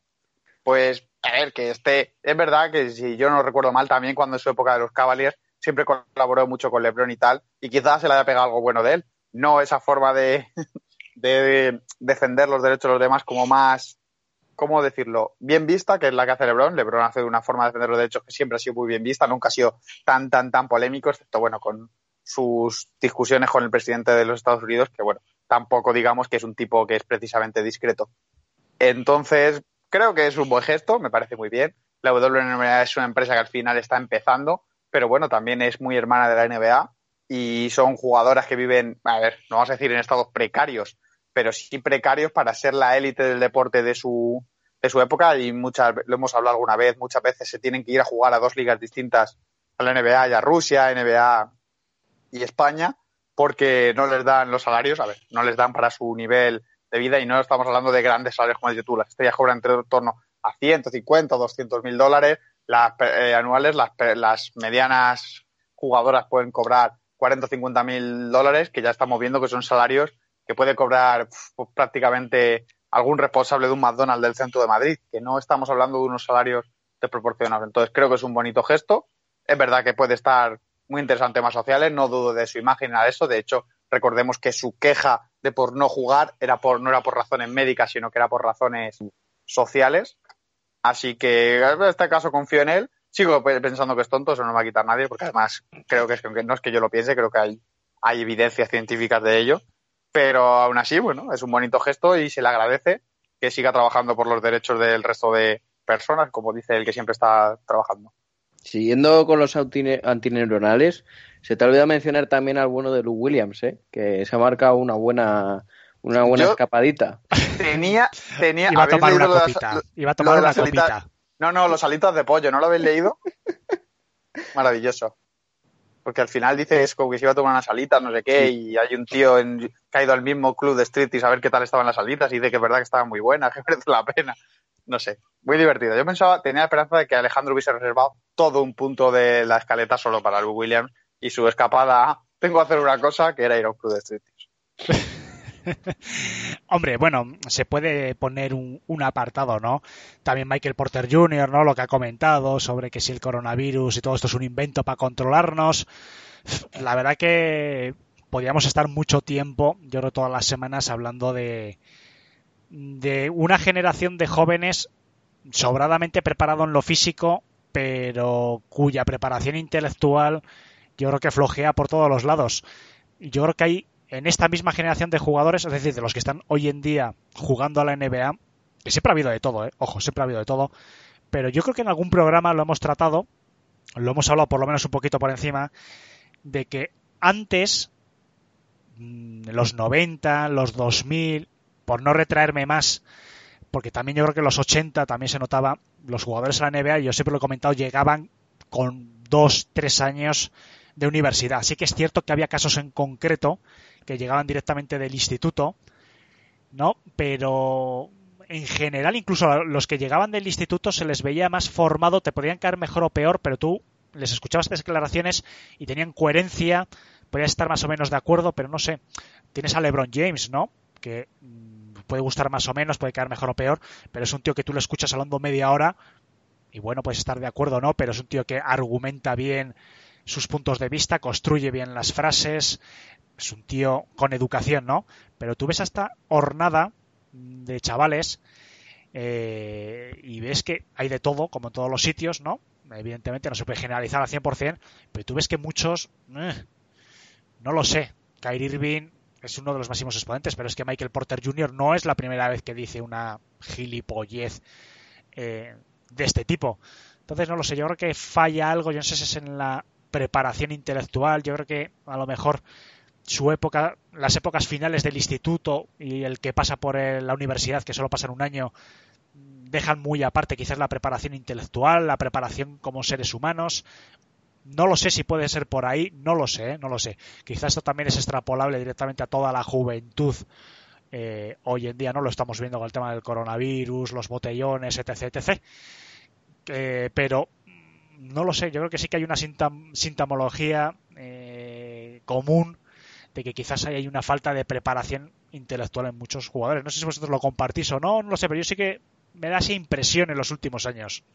Hombre, algo, algo pienso que está relacionado y sobre todo, fíjate que, suelen ser jugadores que son altos prospects eh, que llegan del instituto, con lo cual sus últimos años de instituto, que es donde más tienes que aprender, se lo pasan eh, totalmente entrenando para poder ser altos prospects de instituto y poder ir a las universidades altas para que luego las propias universidades también tengan que dar la imagen de, de grandes jugadores que encima tienen que seguir madurando en, en lo que es baloncesto y no en otras cosas. Entonces yo creo que eso sí que está altamente relacionado, pero es que yo creo que es el tema es que es Estados Unidos. O sea, eh, cuando un jugador europeo eh, diga este tipo de declaraciones, ya empiezo a pensar más que es por el otro tema, pero es que yo creo que es el modelo eh, de educación estadounidense que cualquier ciudadano medio estadounidense que ha recibido prácticamente la misma educación que estos chavales, porque el año de universidad es que ni lo contamos, y aunque hubieran hecho tres, yo creo que tampoco, porque se lo pasan entero jugando al baloncesto, por mucho que les obliguen y tal, eh, es, una forma, es una formalidad. Eh, cuando vea que, un europeo diga una tontería, a ello entonces me lo empiezo a creer. Pero es que yo pienso que el problema principal es la educación de Estados Unidos, que nunca ha existido y se demuestra no solo con los jugadores, sino con toda la población eh, estadounidense, en, sin generalizar. En una gran parte de la población estadounidense le faltan neuronas. ¿Pero tú crees que solo los estadounidenses, Manu? Tú que formas parte de esta generación actual. A ver. ¿Estamos, hablando, ¿Estamos hablando de Sergio Ramos o no? ¿Estamos hablando de abriendo ese melón? Otro que no ha ido a la escuela, ¿sabes? Pues es que también es, otro, es un ejemplo, pues eso, pero por ejemplo, imagínate Luka Doncic, yo viviendo en Madrid desde los 14 años, ha ido al colegio, que también ha estado de fiesta en sus ratos libres por, por, porque tal. Eh, y, eh, aquí en Madrid. Y que ha llegado a la NBA y se le ve un tío muy maduro desde el principio. el mismo caso en cualquier europeo que hay ahora mismo en la NBA. O sea, yo creo que o sea, tendría que pensar para sacar un jugador tonto europeo o, internacional. Eh, entonces yo creo que el problema es de Estados Unidos. Yo veo que hay muchísima diferencia ya fuera de, del baloncesto cultural y de, y de educación respecto de Estados Unidos a otro cualquier continente que, haya eh, denominado dentro del primer mundo. No sé si Sergio querías comentar alguna cosita, aparte de la puya Sergio Ramos. Sergio, si nos estás escuchando, por cierto, felicidades que has vuelto a ser padre. Un saludo. bueno, sí, eso, enhorabuena Sergio Ramos y todo eso. No, yo, bueno, comparto en parte la opinión de Manu tiene que ver con el sistema educativo americano, que, pero en general por determinadas zonas geográficas, ya sabemos, pues las zonas, digamos, Arkansas, Nebraska, y las zonas de Texas más despobladas, todo ese tipo de Arizona, todo ese tipo de estados y las zonas que salen un poco de la de las grandes metrópolis son un poco más eh, rurales. Me gusta, me gusta la manera de definirlo muy fina, muy rurales. pues esas son un poco más tienen más problemas tipo de cultura. Bueno, la gente sale antes a, trabajar a los 14, a los 15 años. Un poco también ha pasado en España en cierta medida, aunque quizá el nivel de cultura general es un poco más alto. Pero bueno, también tiene que ver con soy un chaval que desde que tengo 12 años he sido la super polla ya donde he ido, he ido al instituto y me he cepillado a todos, he ido a la universidad y bueno, en el caso de Michael Porter Jr. se le lloró. Pero por ejemplo, pongamos Dave Howard, que es otro, otro de estos de la cofradía de bueno, y, también Doy Howard, hay que tener en cuenta, por ejemplo, pues que fue al instituto, fue la super leche, eh, luego fue directamente a la ESA, llegó Orlando, lo petó. Pues es una persona a la que todo el rato ha selado tan bien el baloncesto que no ha necesitado saber nada más. Y quizá ahí llega a los puntos, como dices tú, el caso como Lebron, quizá que es una persona que no tiene formación universitaria, que fue muy poco al instituto porque él mismo lo reconoció muchas veces, se ha formado un poco como a posteriori y es una persona muy inteligente, ha jugado muy bien con su dinero. No es el caso más común. Es un caso como poco, vamos a decir, excepcional. Por ejemplo, bueno, es que Doy Howard lo sé porque lo he mencionado yo dos veces en dos capítulos. Vi su capítulo ese del programa ese de hacerle las piscinas y solo la forma que él tiene de hablar y de contar las cosas, bueno, Jimmy Butler, Jimmy Butler tiene otro programa de las piscinas, igual. La forma que tienen de expresarse en inglés da la sensación de que es una persona que no tiene esa cultura y esa forma de hacer. Y tiene que ver muchas veces eso, pues si ellos han sido élite en baloncesto, nunca lo han necesitado. Intenta presentar un trabajo eh, final en la universidad sin saber hablar. Pues eh, muy, muy, muy difícil. Puede ser, se puede hacer. Pero es muy, muy, muy difícil. Así que tiene un poco que ver con eso también, con la teoría que han tenido de superestrellas y de jugadores que, porque hasta el más tonto del draft ha sido una estrella en el instituto y muchas veces ha sido una estrella en la universidad, es decir, básicamente ha sido el amo allá donde ha ido todo el mundo ha adorado, ha tenido todas las chicas que ha querido, ha entrado gratis en la mitad de los bares de su ciudad, etcétera, etcétera, etcétera. Y ese tipo, pues provoca un tipo de personalidades de me creo que soy el amo, que tengo la razón en todo y no necesito leer nada porque ya estoy bien. A mí me gustaría prepararme el tema de, ver jugadores más o menos actuales en los últimos 10 años que hayan hecho, porque son jugadores, son pocos, que hayan hecho cuatro años de universidad, o por lo menos tres, y a ver si hay alguno que sea medio imbécil. Alguno tendrá que haber a mí, a mí es que ahora solo se me ocurre que hayan hecho cuatro años, además siendo prospect altos, eh, Damian Lillard. El resto no, no se me vienen a la cabeza. Curry también hizo tres años, creo. Pero el resto no, no se me ocurren, habría que buscarlo. Bien, pues hay otra noticia, la que adelantamos la semana pasada y ya vamos a ir terminando el programa de esta semana. Y es que, bueno, Facundo Campazo tiene ya prácticamente medio pie o un pie entero fuera del Real Madrid. Parece que están negociando. La semana pasada yo creo que lo comentamos con Toby o hace dos, no acuerdo exactamente, de que había posibilidades y demás. Eh, bueno, evidentemente el gran handicap estaba claramente pues en los 6 millones, ¿no? Que de, de ese compromiso, ¿no? Que tiene Campazo si se marchaba del equipo en dirección a la NBA que tiene que pagar al Real Madrid. Se ve que están negociando si lo puede pagar a plazos, ya como en su momento eh, Sergio Rodríguez lo hizo. Parece que el Real Madrid bueno, quiere facilitar también, evidentemente, en agradecimiento todo lo que ha aportado eh, este gran jugador durante tres años, creo que ha estado, en las últimas tres temporadas con el Real Madrid. Yo creo que se lo quieren facilitar. Y bueno, tres años creo que ha estado más ocho o tres años seguidos.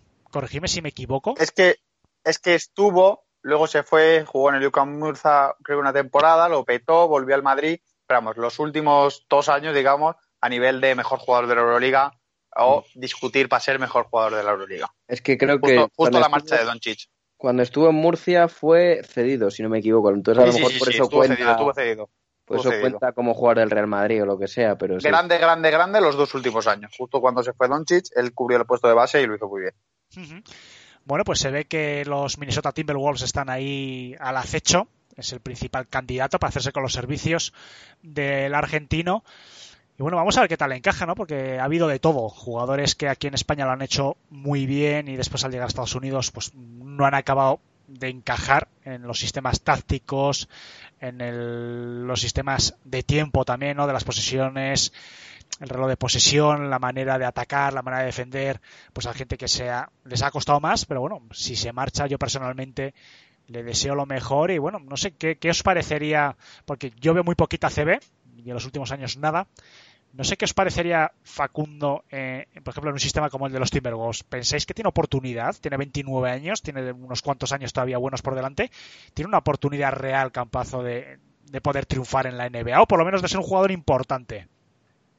Mira, no sé a quién se lo he leído, creo que ha sido en Twitter, la verdad, pero bueno, que con la marcha de Van Vliet y tal en los Raptors se rumoreaba un poco. Y a mí me ha recordado mucho, por ejemplo, a Van Vliet. Si un jugador como Van Vliet, que es de un tamaño parecido, quizá tenga algo mejor de tiro exterior, pero Facundo Campazo también tiene muy buen eh, tiro exterior, ha podido triunfar y jugar relativamente bien, yo creo que Campazo puede hacerlo perfectamente. Yo lo he visto jugar en Madrid las últimas dos temporadas, he ido a verlo incluso jugar en directo y es un jugador muy, muy, muy grande, mucho más grande de lo que parece, sobre todo en cuanto a. En cuanto ancho. Está muy, muy fuerte, puede defender a un nivel absolutamente élite en Euroliga, con lo cual podemos extrapolar, en principio puede defender a un nivel bastante decente en ACB, digo en ACB, en NBA, puede llegar a, puede jugar bastante bien por el exterior, creo que no va a tener muchos problemas para adaptarse a la línea de tres de la NBA y puede jugar, correr contraataques y jugar muy físico.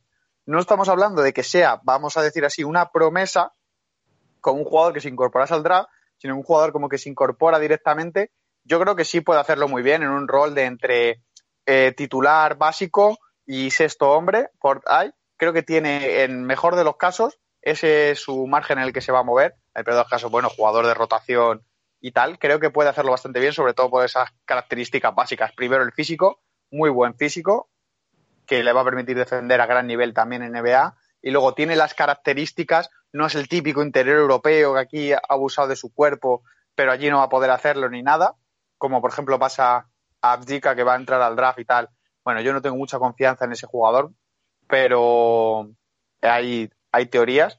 Es un jugador que está preparado físicamente, que está preparado mentalmente y eso, solo quedan esos 6 millones que tienen que pagar a los Madrid porque bueno, sabemos que en, el Madrid lo que se hace es, bueno, que al final es todo un negocio, todos son empresas y no es, no es por negarle, no le van a facilitar la salida todo lo que puedan, pero tienen que tener un contrato eh, decente para que pueda prorratear esos 6 millones que le va a deber al Madrid eh, si firma su salida.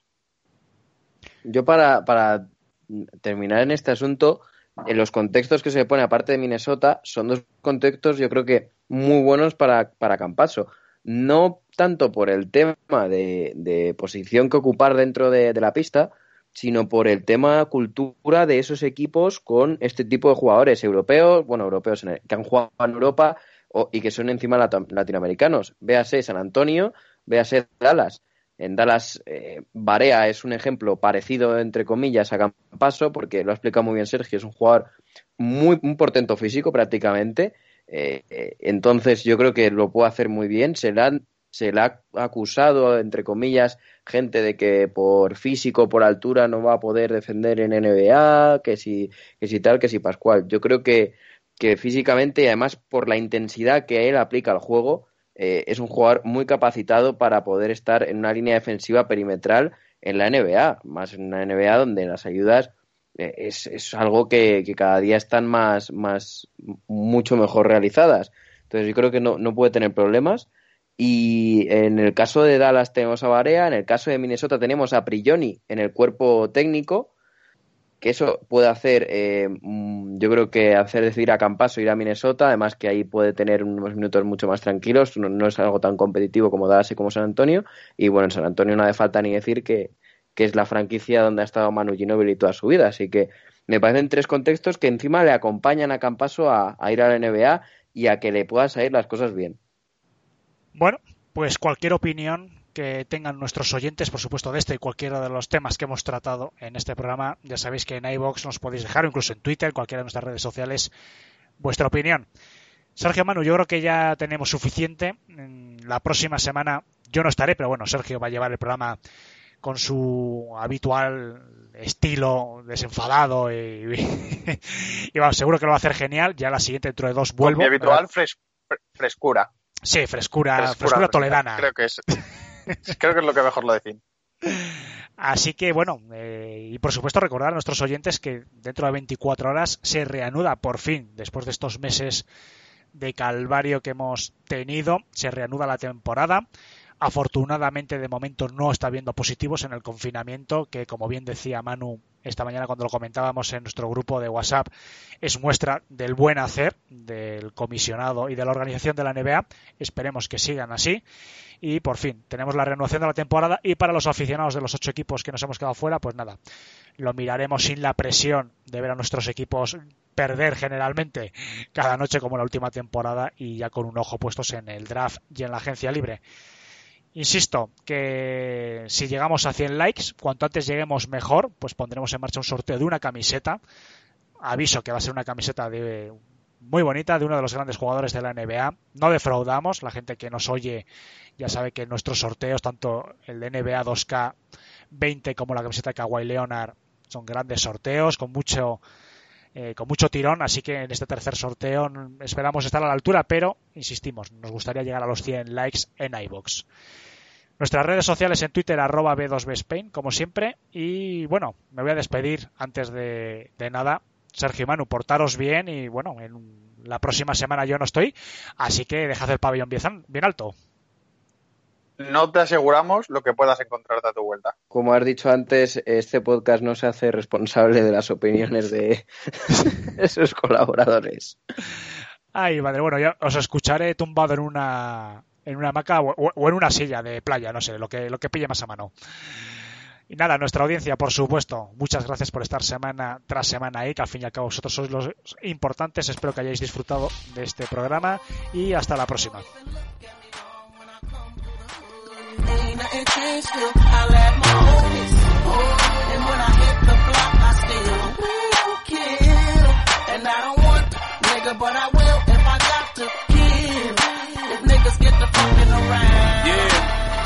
Yeah.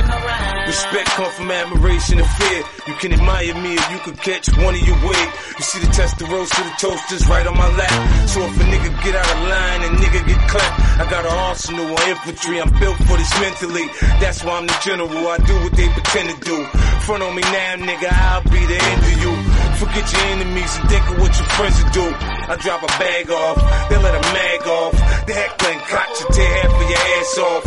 I'm not for the games, I'm not for all the playing. The hollow tips rain when I unleash the pain. Get the message from the lines or get the message from the nine. Paint a picture with words, you can see when I shine. Put my back on the wall, nigga, watch me go for mine. I let 21 shots off at the same time. Yeah!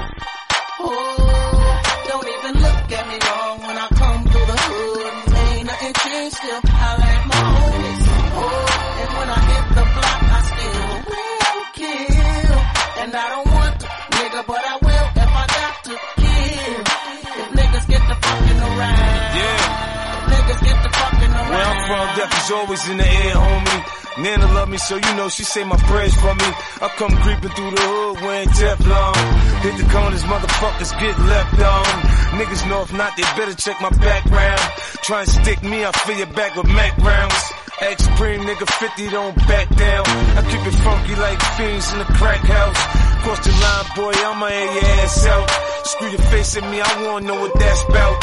Nigga, I know you ain't mad, I done came up. And if you are, fuck you, cause I ain't changed up. The OGs wanna talk, but I don't know these niggas. And I ain't did no business with them, I don't owe these niggas. A minute of my time, I get it cause I grind. All across the globe like the world's mine, yeah!